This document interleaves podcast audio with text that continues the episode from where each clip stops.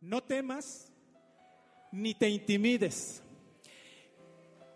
Y luego fíjate lo que dice en el versículo 6. Lo quise leer de esta forma, primero, primero lo que le dijo Josué, pero ahí en el 6 dice, le está hablando Moisés al pueblo, no le está hablando a Josué, le está hablando al pueblo. Y dice, esforzaos y cobrad ánimo. Y dice, no temáis ni tengáis miedo de ellos, porque Jehová tu Dios es el que va contigo, no te dejará ni te desamparará. ¿Te das cuenta cómo le dice casi lo mismo al pueblo de Israel? A Josué le dijo algo especial, algo en específico, y ahorita vamos a ver esa parte, pero vamos a entrar en materia. Yo quisiera que, yo quisiera comenzar este, esta predicación haciéndote una pregunta. ¿Cuántos hemos recibido promesas de parte de Dios? Ahí veo manos levantadas, pero a ver, levante su mano y dígame cuántos han recibido promesas de parte de Dios. Todos de alguna forma hemos recibido promesas hermosas de parte de Dios, ¿verdad? Todos hemos recibido esas promesas hermosas. Muchos de nosotros incluso hemos tenido esa bendición de ver algunas promesas cumplidas en nuestra vida. Eh, yo, yo, soy, eh, yo puedo dar testimonio de muchas promesas que Dios me ha hablado, en donde, en donde se han cumplido y, la verdad hasta el día de hoy yo puedo decirte que todavía faltan muchas promesas por cumplir, pero eh, cuando, cuando nosotros recibimos las promesas cumplidas, vemos el cumplimiento de una promesa que Dios te hace, hay un gozo enorme, ¿verdad? Te gozas en el Señor, alabas, dice Señor, gracias Señor por tu bendición. Tú no me dejaste solo, Señor, tú cumpliste lo que me dijiste, Señor. Pero, ¿qué sucede cuando no vemos el cumplimiento de esas promesas que Dios nos hace? En muchas, en muchas ocasiones yo he escuchado por ahí incluso decir, la promesa se murió, no sucedió nada. Creo que entendí mal, creo que no escuché bien la voz de Dios. Y cuando de repente no vemos que esas, esas promesas que Dios le hizo a nuestra vida, a nuestra familia, a nuestros hijos, a nuestra esposa, a nosotros mismos, al ministerio, e incluso que las promesas que Dios ha dado para esta iglesia, vemos que no se cumplen, pasa algo muy fuerte. Viene un desánimo tan grande. Nos deprimimos, nos frustramos, nos enojamos. Nuestra fe llega al punto de debilitarse y nuestra relación con Dios se ve afectada. ¿Cuántos se identifican con eso? Llega un punto en donde dices tú, Señor, creo que te olvidaste de mí. Llega un punto en donde dice uno, Señor, creo que yo me equivoqué. A veces estamos orando, pidiendo esa confirmación de parte de Dios en algunas promesas y, y cuando estamos orando sentimos que esa oración no pasa del techo. Y es entonces cuando nuestra fe se debilita. Y más en este tiempo de crisis, ¿no? en este tiempo de, pandemia. Eh, y yo, yo noté algo muy tremendo cuando vino la pandemia. Había muchas promesas de parte de Dios. No sé si ustedes lo notaron, pero llegó un punto en que la iglesia estaba tremenda, la presencia de Dios. Aquí estábamos empezando a experimentar cosas muy fuertes y de repente viene la pandemia, se cierra la iglesia, cada uno en su casa y así como que nos desconectamos de la fuente. Y digo, nos, desconectamos de la fuente cuando no debería de haber sido eso, porque nosotros, Dios está en nuestro corazón. No solamente está en este lugar, también está en tu corazón. Y cuando tú estás, este, no estábamos en, la iglesia, nosotros teníamos esa obligación de seguir buscando de Dios, de, de, seguir buscándole a Él, de estar en comunión con Él, de leer su palabra, de orar, de decir, Señor, yo contigo en todo momento, tú eres fiel, Señor, me aferro a tus promesas pero las promesas quedaron como detenidas. Y eso era lo que le estaba pasando al pueblo de Israel. Ellos estaban pasando por un momento literalmente crucial. Cuando, cuando leemos este pasaje, nos damos cuenta que allí estaba sucediendo algo crucial. Ellos estaban a punto de entrar a la tierra prometida y pasaba algo. Moisés ya tenía 120 años, ya estaba, estaba todo, este, todo el pueblo de Israel acampado frente a la, a, la, a la tierra que Dios les había prometido. Y Moisés está empezando a dar indicaciones al pueblo y les está diciendo, Dios está con ustedes, tienen que obedecer su palabra si quieren ser bendecidos. Y están pasando muchas cosas, pero al pueblo de Israel le estaba sucediendo algo muy fuerte ahí. Ellos estaban, eh, eh, ellos estaban confundidos porque ellos decían, Moisés no va con nosotros. estamos viendo la promesa ahí a un lado, pero Moisés no va con nosotros. Y bueno, eh, acordémonos lo, que, lo importante que era Moisés para el pueblo de Dios, ¿no? Eh, él fue el que los guió por 40 años, él fue el primero quien los sacó de Egipto y después los llevó por, los guió por 40 años por el desierto y llegaron a este punto en donde están acampados frente a la, tierra prometida y se dan cuenta de que Moisés no va a entrar con ellos. Y lo más tremendo del asunto es que iban a tener que estrenar un nuevo líder a Josué. Acordémonos de algo, Josué no fue puesto por el hombre, Josué fue puesto por Jehová. Y aquí la cuestión es esta, ellos estaban en esa encrucijada y, y, todo esto estaba sucediendo en un tiempo de crisis, en un tiempo fuerte y entonces pues ¿qué pasó con el pueblo de Israel? Se desanimó y lo peor, se deprimió. No sé si te estás identificando, pero a, muchos nos ha pasado eso, cuando las promesas de Dios las estás, las estás viendo ahí enfrente, pero algo sucede que no ves que la promesa está a punto de llegar. Está a punto de llegar y ahí está, está como que suspendida y quisieras alcanzarla, quisieras arrebatarla y no sucede nada. Así estaba el pueblo de Israel. Pero a mí me llama la atención algo en este, en este, en este pasaje. Eh, yo pude ver dos aspectos importantes en este pasaje.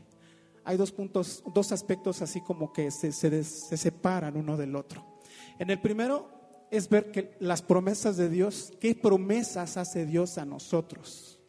Y el otro aspecto es lo que pide Dios de nosotros.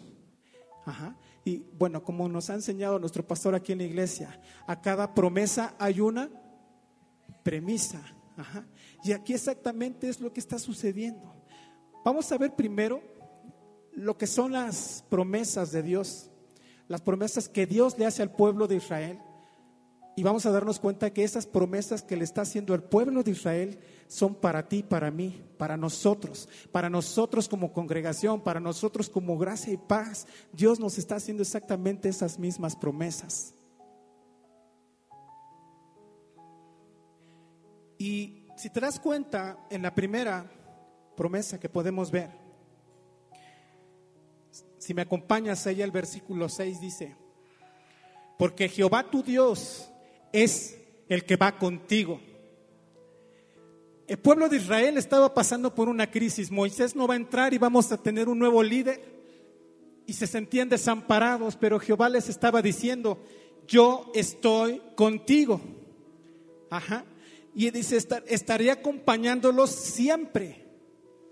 Y es lo que te dice a ti y a mí en esta mañana, es una de las primeras promesas. Él está con nosotros a nuestro lado, aunque tú no lo sientas, aunque yo no lo sienta, aunque de repente la crisis por la que estemos pasando nos sentimos desamparados, nos sentimos solos, que, quisiéramos que algo sucediera, que, se, hubiera una, una teofanía, una, una, visión de parte de Dios en donde nos, nos haga entender que Él está con nosotros. Pero déjame decirte, Dios sí está con nosotros. En medio de tu peor crisis, Él está contigo y conmigo. ¿Cuántos dicen amén a eso? Ajá. Recuerda una cosa, tú eres un hijo de Dios que aceptó a Jesús como su Salvador. Cuando Él, cuando tú lo aceptaste, ¿quién entró en tu corazón? Entró el Padre, el Hijo y el Espíritu Santo. Entonces yo te pregunto una cosa, en una, en una crisis, ¿dónde está Dios? En tu interior. La cuestión aquí es que a veces nosotros se nos olvida esa parte de que Él está con nosotros. Él nunca nos va a desamparar. Y era lógico que el pueblo de Israel estaba diciendo eso. Ey, no pongas atención en el líder, quién te va a guiar. Pon atención en quién va contigo. Yo estoy contigo. Ajá. Esa es la primera promesa que, que yo pude notar aquí. Luego en el versículo 8, no es cierto, en el versículo 6 vuelve a decir ahí algo, algo, algo importante. Dice, esforzaos y cobrad ánimo, no temáis ni tengáis miedo de ellos. Él les iba a ayudar en todo lo que necesitara. Siempre los iba a ayudar en todas sus necesidades. Dice después, porque Jehová, tu Dios, es el que va contigo, no te dejará ni te desamparará. No te va a dejar, no te va a desamparar. Iban a entrar a una tierra en donde iban a tener que entrar en conflicto, iban a tener que entrar en guerra para poder conquistar la tierra que Dios ya les había prometido. Pero aquí la cuestión es esa. Ellos se sentían desamparados, sentían que ya, todo terminó, Moisés no va, Josué apenas está empezando y, y ¿qué va a pasar? ¿Qué va a ser de nosotros? Decían ellos. Pero Dios les dice, no te voy a desamparar. Siempre voy a estar contigo. Yo soy el que va delante de ti. Yo soy quien va a suplir la necesidad. Así te dice el, el día de hoy, en esta mañana, esto Dios. Él no te va a desamparar. En las peores crisis a veces sentimos que el mundo se nos, se nos cae, sentimos que se abre la tierra y nos va a tragar y que no va a pasar nada, que, que, nadie nos va, va a venir al rescate nuestro. Pero tenemos a nuestro Señor, al Dios Todopoderoso, aquel que hace las cosas imposibles, las hace posibles, porque para Él nada hay imposible, porque Él es todopoderoso. Ajá. Entonces, esa es la otra promesa. Y, luego se lo vuelve a repetir. Ahorita vamos a ver la parte de, en Josué porque nos vamos a centrar más en él. Pero ahí en el versículo 8 a Josué exactamente le dice lo mismo. No te dejará ni te desamparará. Le está repitiendo al pueblo de Israel eso, pero a Josué, el nuevo líder, le está diciendo exactamente lo mismo. No te voy a desamparar. No te voy a dejar. Yo te estoy levantando como líder de esta nación. No tengas temor, yo te voy a levantar, no te voy a desamparar, no te voy a dejar. Nosotros como hijos de Dios no tenemos que tener miedo, Él no nos va a desamparar nunca, aunque a veces nos sentimos así, pero no nos va a desamparar. Y la otra promesa que yo veo aquí es, y esta es algo precioso, algo hermoso, Ahí en el versículo 6, en el versículo 8, regresando otra vez ahí, en la parte final dice, ni te desamparará, no temas, ni te intimides. Iba a ir delante de ellos, les abriría camino, los defendería, pelearía por ellos. Y eso es lo que nos dice a nosotros el Señor en esta, en esta hermosa mañana. ¿Sabes qué? Yo voy a ir delante de ti y voy a pelear tus batallas. En la peor crisis que tú estés pasando, vas a estar, sí, vas a pasar por la crisis, pero yo voy delante tuyo. Yo soy que va a abrir, yo soy quien va a abrir el camino, el que te va a ayudar para que la situación que estás enfrentando cambie. No la vas a cambiar tú.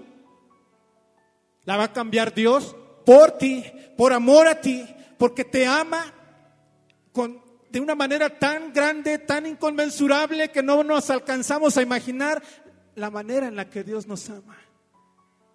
Y en todo momento va a estar con nosotros. ¿Cuántos dicen amén a eso? Así que si tú te sientes en un momento débil donde dices, Señor, ¿qué va a pasar? Te recuerda, Él va delante tuyo, protegiéndote, abriéndote camino, abriendo puertas donde las tiene que abrir, cerrando, cerrando puertas donde las tiene que cerrar. Te está llenando el camino para que tú pases en victoria. Ahora vamos a ver la parte de lo que Dios demanda de nosotros, lo que, lo que decíamos hace rato en cuestión de las premisas, ¿no?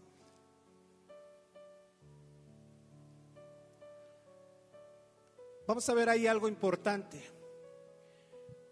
En el versículo 6 inicia inicia Moisés hablándole al pueblo y diciéndole, esforzaos y cobrad ánimo. Esfuérzate y anímate, se lo dijo Moisés a Israel. Y date cuenta, a Josué se lo dice en el 7, Moisés le dice, ven, acércate, voy a hablar contigo delante del pueblo. Y lo primero que le dice es, esfuérzate y anímate. Esfuérzate y anímate. Estaba yo dije, bueno, es esfuérzate y anímate, pues sí, tengo que echarle ganas, ¿no? Sí, pero ¿sabes qué significa esforzarte según en el contexto del, pasaje y, y, lo que significa ahí la palabra esforzarte? Significa entregar siempre lo mejor de uno mismo, sin escatimar en la lucha que se tenga en las acciones que se están realizando. Hay crisis económica, esfuérzate, anímate, no escatimes en tu lucha por hacer que las cosas salgan adelante. Acuérdate, muchas veces sentimos que no podemos, pero si nosotros cambiamos la actitud y nos esforzamos, Él va a hacer algo, porque tú estás empezando a tener confianza en Él. Pero Él tiene que ver tu esfuerzo también. Y luego cuando le dice, cobra ánimo, y ese es algo que normalmente nos pasa a, a todos cuando estamos en medio de una crisis, cobrar ánimo, cobra ánimo es tener una actitud positiva de fe y de esperanza en Dios. Y yo quiero preguntarte algo, cuando estamos en medio de las crisis, ¿hay esto? ¿Confianza plena en que Dios va a hacer las cosas o nuestra fe como que se empieza a tambalear?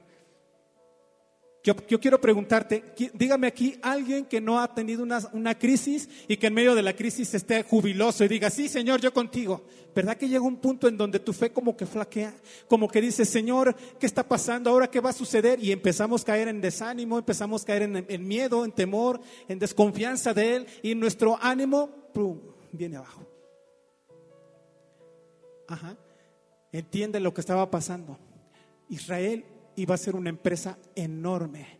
Iba a sacar a muchas naciones de la tierra prometida.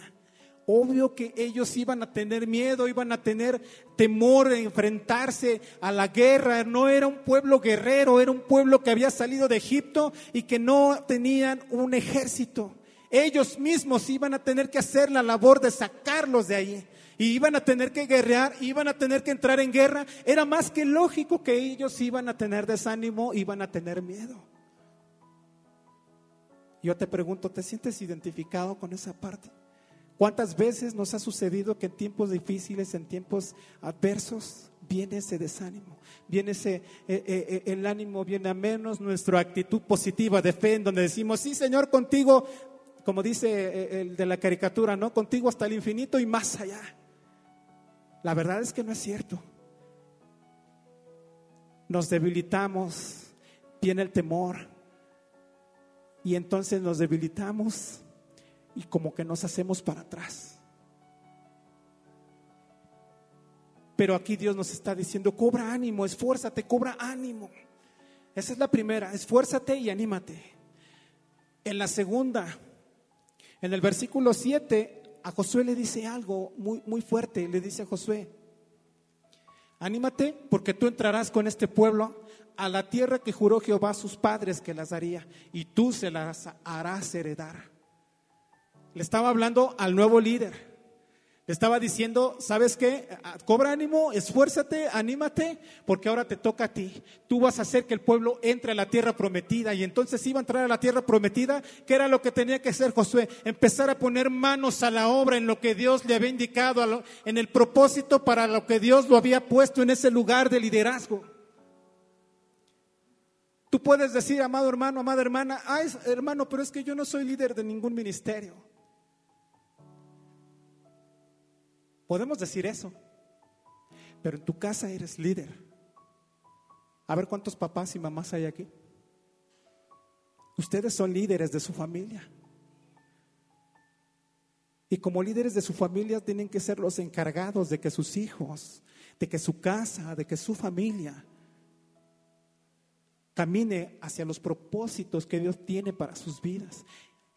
Nosotros como varones tenemos la responsabilidad de hacer que nuestra esposa también camine hacia los propósitos por los cuales levantó a tu esposa para que ella pueda cumplir el ministerio a la que la ha llamado.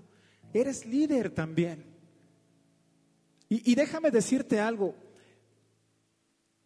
Todo hijo de Dios, todo aquel que, que aceptó a Jesús como su Salvador y mora en su corazón, es un líder. Y, te lo voy a decir, eh, hay momentos en donde de repente pasamos circunstancias, por ejemplo, nosotros hemos tenido circunstancias un poco complicadas de repente, Y te lo voy a decir así, te voy a explicar el por qué digo que todo hijo de Dios que, que tiene a Dios en su corazón es líder. A veces yo he tenido, yo he sido ministrado por mi hijo el más chico. Ahí tomó su actitud de autoridad de líder y me dijo, papá, hey, despierta. Y empieza a ministrarme, me empieza a dar palabra y todo eso. Está actuando en una actitud de líder, aunque no, a lo mejor tal vez no es el líder de la casa, pero también tiene la autoridad que Cristo le dio para poder empezar a ministrar a aquellos que tienen necesidad. En el lugar en donde te encuentras, cuando estás en tu trabajo y todo esto, hay mucha gente que no, es, que, no conoce de Dios. Allí en ese lugar tú eres líder y tú tienes que poner manos a la obra en lo que Dios te ha indicado a ti. ¿Cuál es el propósito por el cual Dios te puso en el lugar en donde estás? Para hacer luz. Y si tú vas a hacer luz, eres líder porque tienes la autoridad que Cristo te ha dado. Tienes que empezar a hacer lo que Dios te mandó a hacer. La pregunta es, ¿Sabemos qué nos mandó a hacer Dios? Así que líderes, se los digo, no solo a los líderes de la iglesia, ¿eh? Líderes porque estamos en un ministerio, ¿verdad Héctor? Pero todos somos líderes, líderes, pongan manos a la obra en lo que Dios les ha dicho. Eso fue lo que hizo Josué. Iba, iba a llevar a la, a la tierra prometida al pueblo. Identifícate con esa parte del liderazgo. Así que pon manos a la obra. Luego le dice a Moisés, Moisés le dice al pueblo de Israel en el versículo 6, en el versículo 6 hay una parte en donde le dice al pueblo primero, no tengas miedo de ellos. Primero le dice, no temáis, no tengas miedo de ellos. No temas de las circunstancias que vienen adelante. No temas. Y en el 8, en específico, Moisés se lo dice a Josué delante de todo el pueblo. Le dice, no temas, hacia el final del versículo de hecho, del versículo 8 le dice, no temas ni te intimides.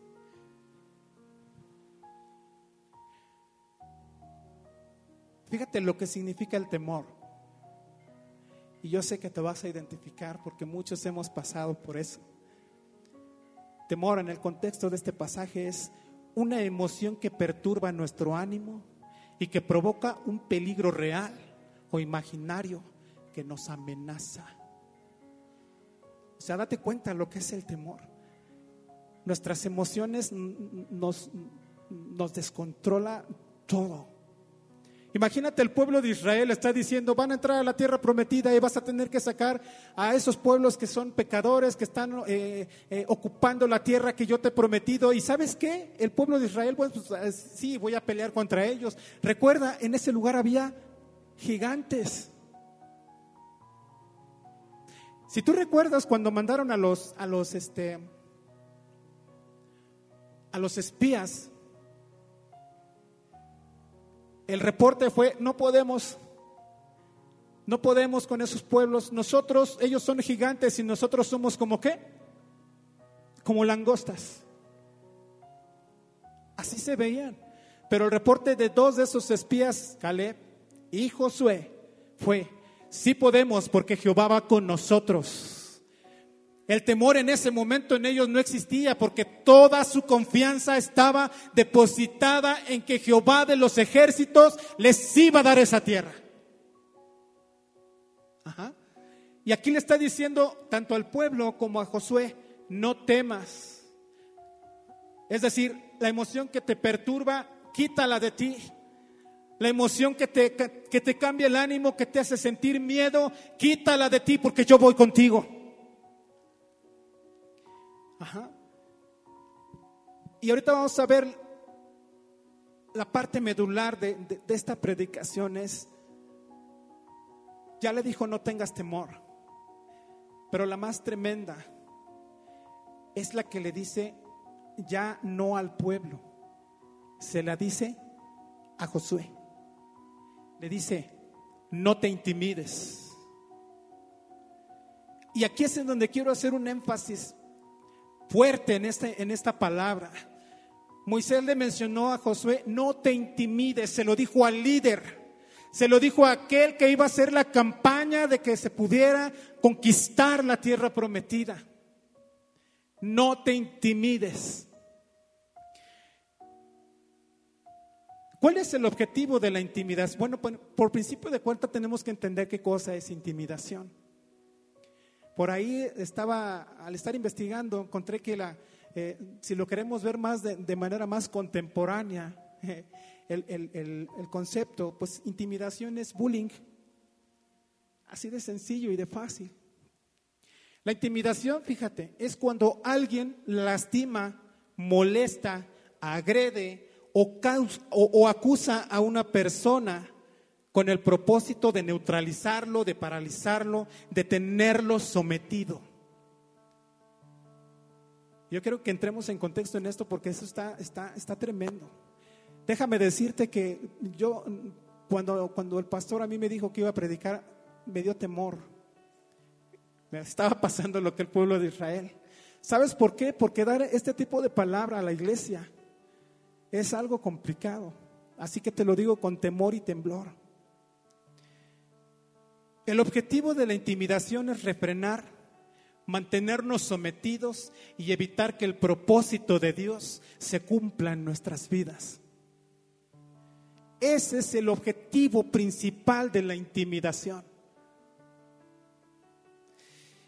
Ahora quiero decirte cómo fue que, esa palabra llegó a mí. Yo, yo, de tiempo atrás yo ya venía entendiendo que Dios estaba queriendo hablar, pero yo no estaba entendiendo lo que Dios me quería decir a mí en lo personal. Y fue de una manera... Sabemos que Dios se mueve de, mil y mil formas, ¿verdad que sí? Él tiene maneras tan específicas para hablar a tu vida. Y fíjate cómo pasó.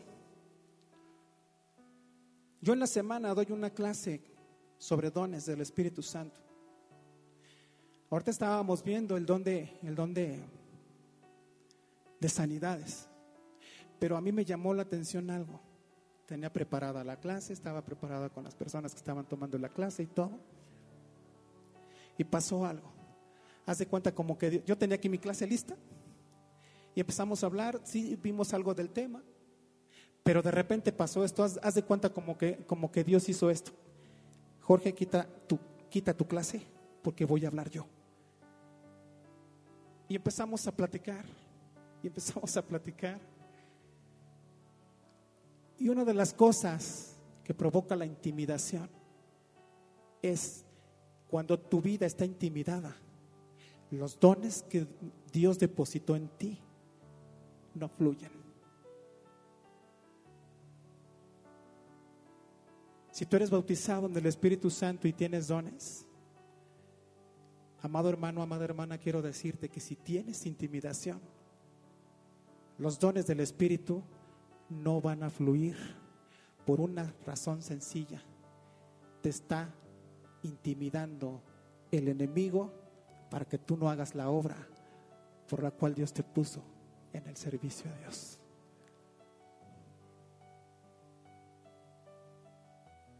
Aún si eres de reciente conversión y estás, estás este, iniciando tu camino en el Señor y, o no estás en un ministerio, el Señor, el Señor, el enemigo también te intimida.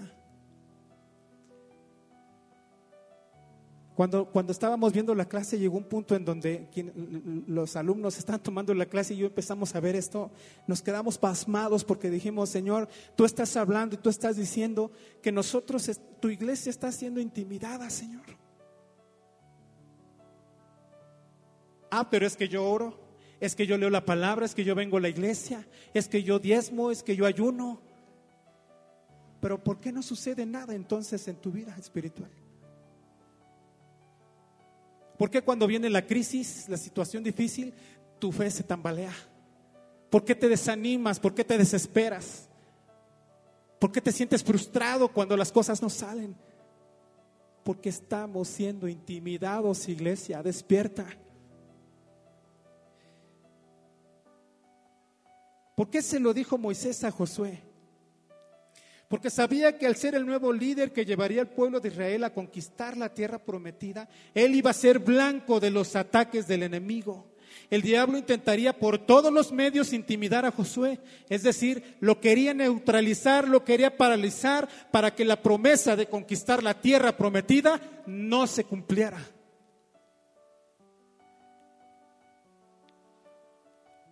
Las promesas que tenemos de parte de Dios a veces Dios está queriendo darlas.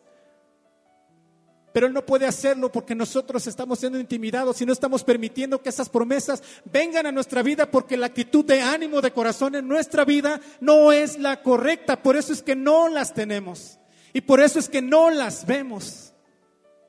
Pero lo que Dios quiere en esta mañana es hacerte entender eso. Las promesas de Dios son sí y son amén. ¿Cuántos dicen amén a eso?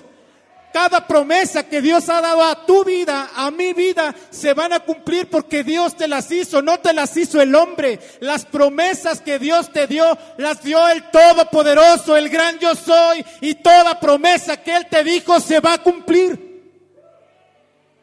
La cuestión aquí es cómo va a ser tu actitud para entender eso. ¿Cómo va a ser tu actitud? Tu confianza debe de ser puesta plenamente en Dios, no permitiendo que el enemigo te, obstaculice, no permitiendo que el enemigo te haga bullying, no permitiéndolo. Pero aquí la cuestión es, es decir, sí, bueno, Señor, ¿cómo lo hago, no? De la misma manera como nosotros, nosotros muchas veces las promesas de Dios que Dios nos hace en nuestra vida, se ven impedidas. Una de, sus, una de las armas más tremendas que el enemigo utiliza, como te lo decía aquí en, el concepto de, de, intimidación, dice eso. Eh, es alguien que lastima, molesta, agrede o acusa a una persona. El enemigo es el enemigo, el enemigo es el especialista en la mentira. El enemigo es quien nos acusa delante del Padre. Y la mayor arma que el enemigo tiene para que nosotros podamos este, ser neutralizados es cuando nuestra vida espiritual no anda bien, hay pecado en nuestra vida. ¿Y qué crees que hace el enemigo? E, empieza a acusarnos y vienen los dardos del enemigo a nuestra mente y entonces cuando están ahí en la mente tú quieres empezar a moverte con Dios, pero sabes que hay situaciones no arregladas con Dios y entonces el enemigo viene y empieza una y otra y otra. Tú no sabes, tú no puedes, tú no sirves. Oye, pues si tú eres un pecador de primera, ¿cómo crees tú crees que Dios te va a, a escuchar si tú no estás bien delante de Dios? No te muevas, no hagas nada. Esa es la manera en la que el enemigo te intimida.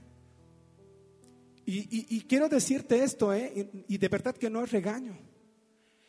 Muchas ocasiones estamos en, el, en, aquí en la iglesia y el pastor en infinidad de ocasiones lo ha dicho, no te quedes ahí en tu lugar, vente aquí al frente.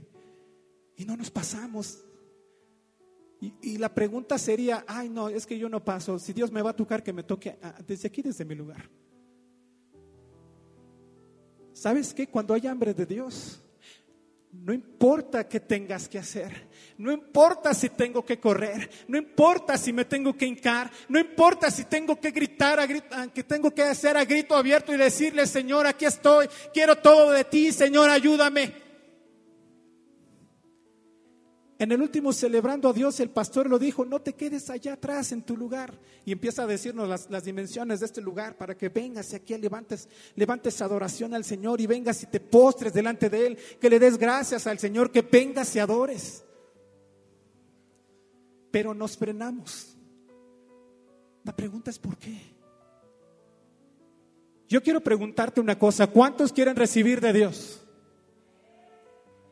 Y yo te quiero preguntar algo, hermano, hermano, de verdad, por eso te decía que lo, hacía con temor y temblor, porque a veces es difícil decirte esto. Aquí vienes aquí a la iglesia,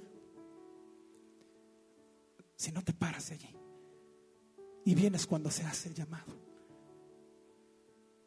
¿A qué venimos a la iglesia cuando, cuando levanta tus manos, adora al Señor y estás sin moverte? El tiempo para venir a la iglesia es para gozarnos en la presencia de Dios en la alabanza, para gozarnos en la presencia de Dios cuando estás escuchando la predicación. Cuando, escuchamos la predicación llega un punto en donde, donde la palabra que está siendo transmitida a tu corazón arde aquí en tu corazón y entonces empiezas a explotar de adoración, de alabanza, de agradecimiento, porque Dios está haciendo algo. Pero aquí la cuestión es esa, el pueblo de Dios estaba intimidado, el pueblo de Dios aquí estaba intimidado. ¿Cuántos estamos siendo intimidados entonces? ¿Cuántos en su comunión con Dios sí lo hacen y todo, pero cuando es tiempo de venir aquí a la iglesia y hacer lo que dice, lo que dice eh, eh, eh, David en los Salmos, ¿no? Vengo aquí, entro a tu casa con acción de gracias, alabar tu nombre, a aplaudir, a gritar que tú eres nuestro Dios. ¿Dónde queda? Aquí la pregunta es, yo no estoy diciendo que todos tienen que ser unos gritones como yo, ¿eh? Ni que te pongas a danzar como de repente lo hacemos acá arriba, que parecemos chapulines, ¿no? Pero sí tiene que haber algo diferente en ti, en donde digas, todo desánimo se va fuera, todo temor que hay en mi vida se va fuera, toda circunstancia que el enemigo viene y me ataca, yo vengo loquito de mi vida y digo, Señor, yo vine a adorarte a ti, yo vine a escuchar tu palabra, yo vine a experimentar tu presencia aquí en tu casa, Señor. Lo mismo es cuando estás en casa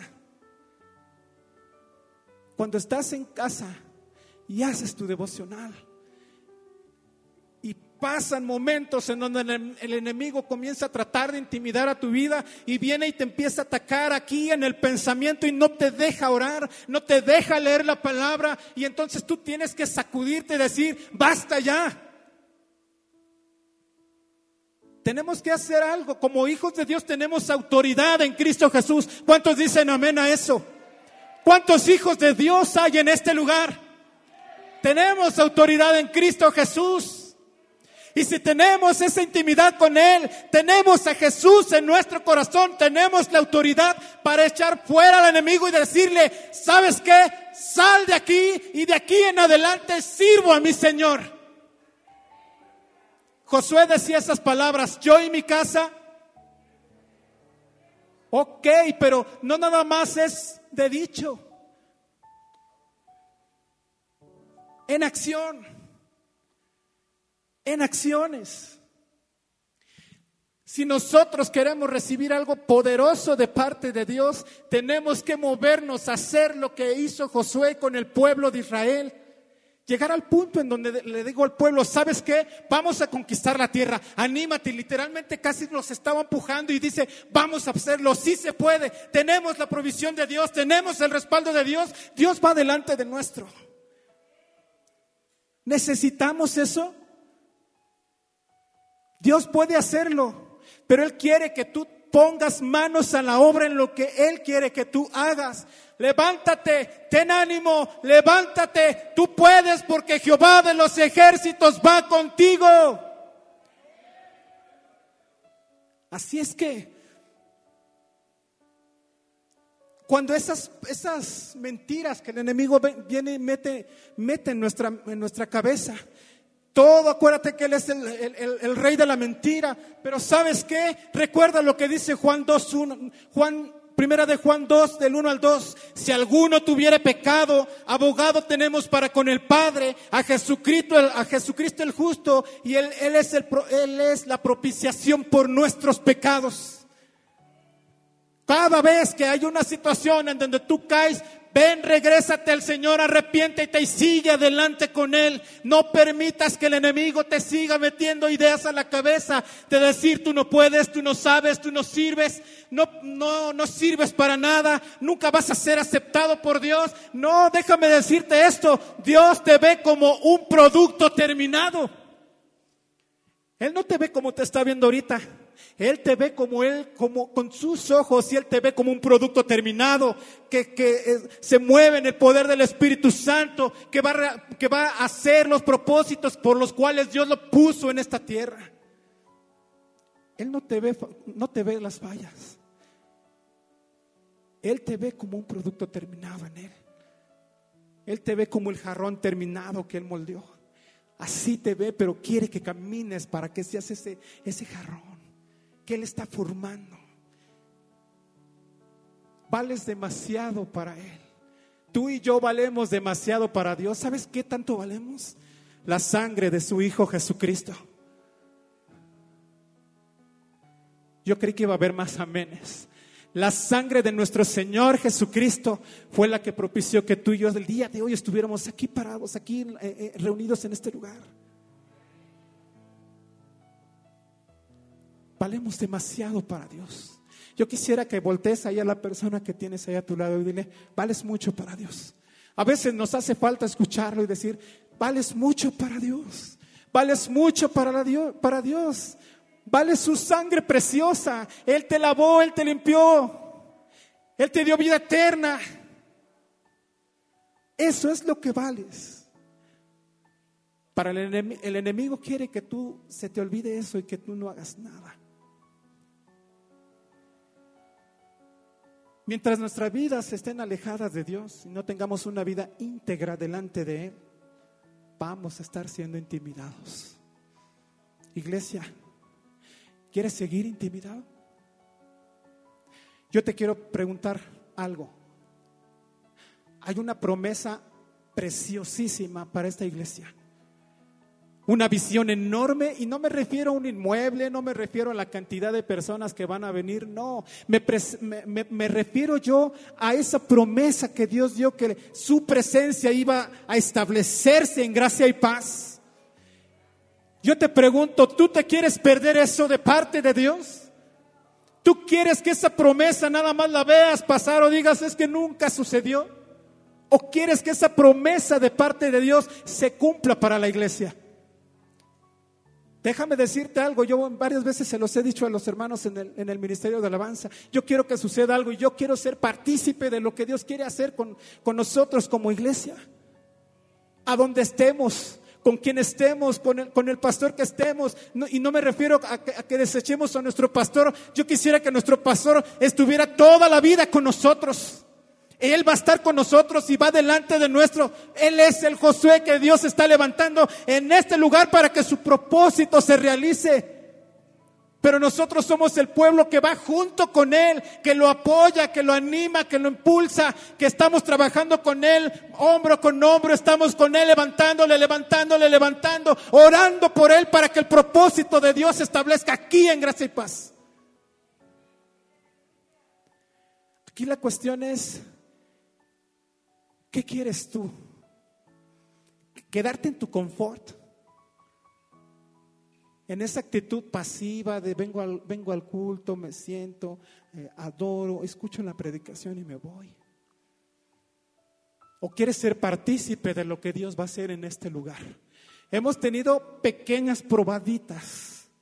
Recuerda una promesa que dio, que, que dio a la iglesia, era que íbamos a ver señales, maravillas, prodigios, milagros. La presencia en este lugar iba a ser tan grande que iba a trascender no solo a, nuestros alrededores, de muchos lugares del mundo iban a venir gente a ver lo que está pasando con nosotros. La promesa de Dios está dada. Necesitamos abrazarla y caminar a lo que Dios quiere. Pero iglesia tenemos que hacer algo. Familia tenemos que hacer algo, es levantarnos ya. Yo quisiera que te pongas de pie. Tú puedes decir, ay, ya, ya me enseñaste, hermano, que estamos siendo intimidados, pero ¿cómo rompo la intimidación? Yo quisiera preguntarte en esta mañana, levanta tu mano y dime si tú te has sentido identificado con lo que acabo de decir. Creo que es tiempo de decir, hasta aquí. ¿Cuántos quieren eso? En esta mañana. Así que yo te quiero decir las, las maneras de cómo se puede romper la intimidación. Primero, pidiendo perdón a Dios por nuestros pecados, por la actitud pasiva por la cual estamos tan cómodos en la situación que estamos. Eso es lo primero. Segundo, tomar la autoridad que Dios nos ha dado como hijos de Dios para poder romper con esa, esa situación de intimidación. Tercero, rompiendo toda palabra de intimidación que se haya dicho a tu vida. Cuando has escuchado que te dicen, no sirves, no sabes, tú no puedes, eso es intimidación y el enemigo está utilizando eso. Y cuando utiliza el pecado y te empieza a acusar delante del, delante del Padre, pasa exactamente lo mismo. Te está diciendo, Él no lo, tú no lo mereces, eres un pecador. ¿Te das cuenta? Está intimidando y tenemos que romper eso. Y la otra y la más importante, somete tu vida al Señor a partir del día de hoy. Ahí en donde estás te voy a pedir que cierres tus ojos.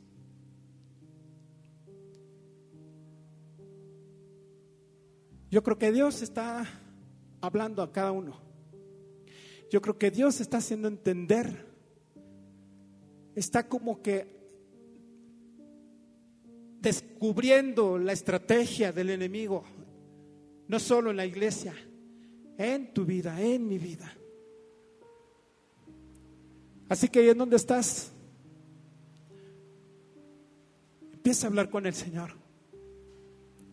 Yo sé que hay cosas por las cuales tenemos que ponernos a cuentas con Él. Decirle, Padre, perdóname. Perdóname por mi pasividad. Perdóname, Señor, porque no he querido, Señor, salir de mi confort, Señor. Vamos ahí en donde estás, levanta tu voz, empieza a orar, empieza a decirle, Señor, estamos en esta mañana aquí reunidos, Señor entendiendo que hay actitudes, Padre, que no están bien delante de ti, Señor. Que hemos permitido que situaciones de pecado vengan a nuestra vida, amado Rey, y que el enemigo utiliza, Señor, para hacernos desistir, para alejarnos de ti. Nos intimida, amado Señor, acusándonos delante de ti, Señor, por lo que hacemos.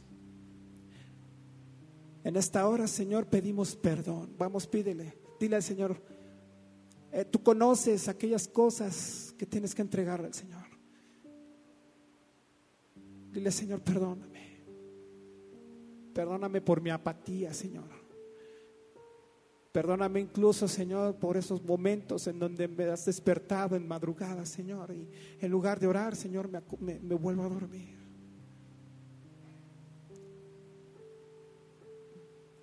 Cada uno de nosotros sabe cuál es el área en donde estamos fallando. Así que en esta hora levanta tu mano y dile, Señor, aquí estoy, perdóname, Señor. Me pongo a cuentas contigo, Señor. Pongo cuentas contigo, Señor. Reconozco que he pecado contra ti, Señor. Pero tu palabra dice, Señor, que tú eres nuestro abogado delante del Padre, Señor que tu sangre preciosa es que nos justifica delante del Padre, Señor. Hoy nos arrepentimos, Señor, por esos pecados, Señor, y nos reconciliamos contigo en esta mañana, Señor. Nos reconciliamos contigo, Señor. Ahora yo te voy a pedir que hagas algo, hermano. Toma la autoridad que Dios te ha dado como hijo, como hijo de Dios. Empieza a decir, Señor, yo sé que soy un hijo tuyo que tú me has lavado con tu sangre preciosa y en el nombre de Jesús toma autoridad. Vamos, dile Señor, toma autoridad la autoridad que tú me has dado como hijo tuyo, Señor. La autoridad que tú me has dado porque me has lavado con tu sangre preciosa. Empieza a declararlo, empieza a decirle, Señor, yo sé que tú me has limpiado con tu sangre preciosa, Señor.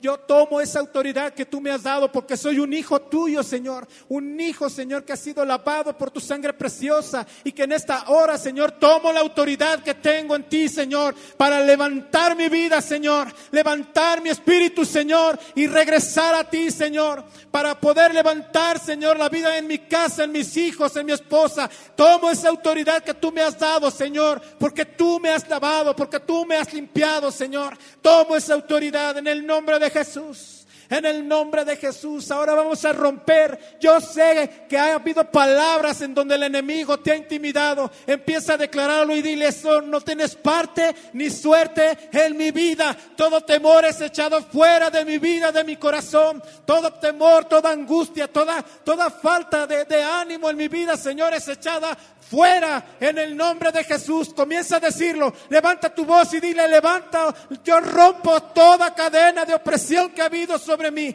Todo, todo lo que está obstaculizando el mover de tu espíritu es echado fuera en el nombre de Jesús.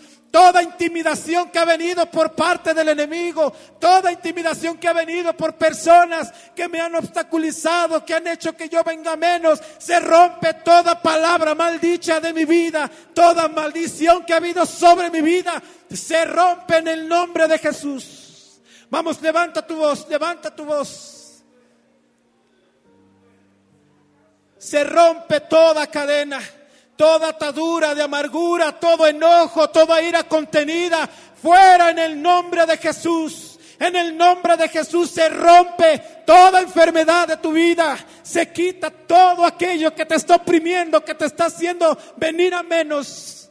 Se rompe en el nombre de Jesús. Fuera, fuera, no tiene parte ni suerte en la vida de tus hijos, Señor no tiene parte ni suerte en la vida de esta congregación. Sales fuera, fuera de nuestras vidas. No tienes parte ni suerte en esta hora. Y ahora solamente comienza a someter tu vida al Señor. Empieza a decirle, Señor, yo quiero ir contigo a lo que tú hablas a mi vida, Señor. Yo quiero ir contigo, mi vida te pertenece, Señor. Yo camino contigo en lo que tú quieras, Señor. Rinde tu vida al Señor en esta hora. Vamos, levanta tu voz y dile eso al Señor. Yo sé que tú vas a hacer cosas gloriosas con nosotros. Quieres hacer algo tremendo con mi vida, Señor. Quieres usarme como instrumento tuyo, Señor. En mi casa, Señor, en mi trabajo, en la escuela, en la iglesia, Señor, donde quiera que yo me desenvuelvo, Señor. Me sujeto a ti, Señor. Hoy declaramos que mi casa, Señor, y yo, Señor, te serviremos. Decláralo en esta hora. Yo y mi casa declaramos que te seguiremos a ti. Yo y mi casa serviremos al Señor. Levanta tus manos y dile, yo y mi casa te serviremos, Señor. Yo y mi casa te serviremos, Señor. Levanta tu voz en esta hora. Levanta tu voz. Dile, yo y mi casa declaramos en esta hora que te seguiremos a ti, caminaremos contigo. Haremos que tus planes, tus promesas estén con nosotros y se cumplan, Señor. Aquí estamos delante de ti, amado Rey. Te damos gracias, te damos gracias, te damos gracias. Ahora solo agradece al Señor, dile gracias, gracias Señor, porque caminas con nosotros, porque vas delante nuestro, Señor. La gloria es para ti. Adórale a Él, dale gracias, dile Señor, te amamos, te glorificamos, bendecimos tu nombre, Señor. Te adoramos a ti, Señor. Exaltamos tu nombre. Ahora solo adórale. Solo adórale, Señor. Tú eres digno. Tú eres precioso. Eres misericordioso. A ti te amamos. Te glorificamos. Te amamos. Te damos la gloria. Te damos la honra a ti. Vamos, levanta tu voz. Levanta tu voz, tu voz y dile, te amo, Señor. Te exalto a ti. Tu gloria, la gloria te pertenece solo a ti, amado Rey. Tú eres el único digno de alabanza y de gloria, Señor. Tú eres el